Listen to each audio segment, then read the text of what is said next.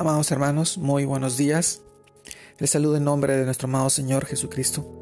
Nuevamente a través de este medio quisiera poder eh, brindarles esta reflexión de hoy día, el cual se titula Exhortación a la gratitud.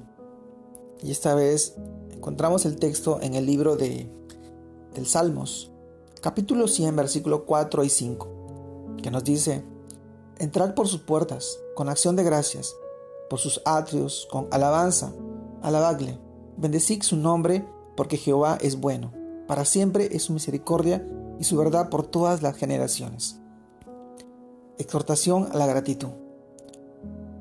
Amados hermanos, en este salmo de hoy y en muchas porciones de la Biblia se nos exhorta a entrar a la presencia de Dios con acción de gracias.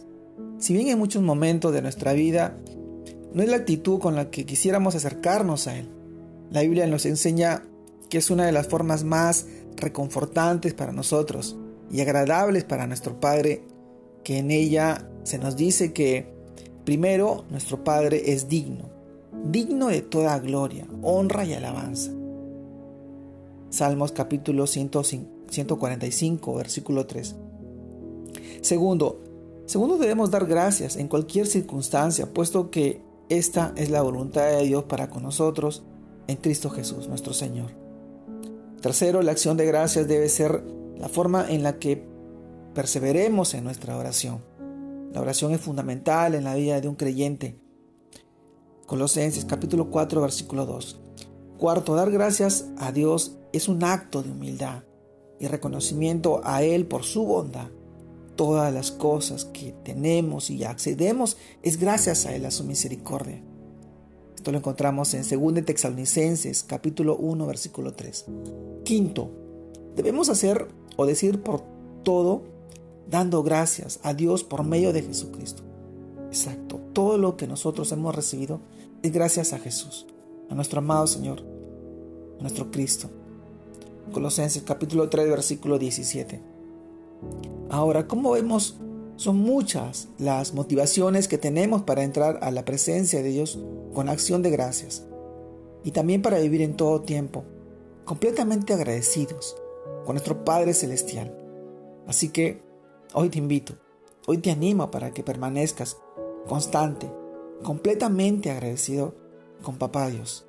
Te darás cuenta de lo inmensamente bendecido que Él tiene y a su vez estarás obedeciendo y glorificando su nombre, su santo y poderoso nombre.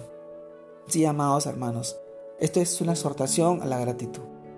Tantas cosas tenemos que agradecerle a nuestro Señor, tantas cosas que nos ha dado y nos sigue dando y nos sigue brindando a través de su palabra, a través de que nosotros lo amamos, pero Él nos amó primero.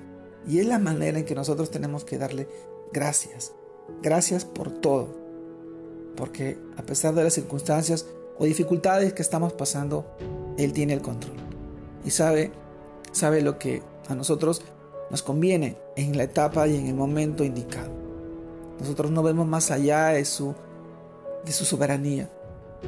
Y Él es bueno a pesar de todo lo que estamos pasando. Él quiere moldearte y quiere formarte, hacerte un hombre perfecto.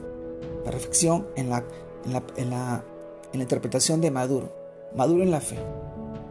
Hoy te animo y te invito a que seas agradecido en este tiempo y en todos los tiempos que vendrán.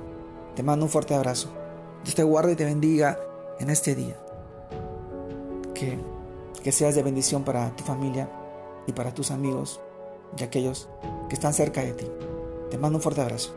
Bendiciones a todos.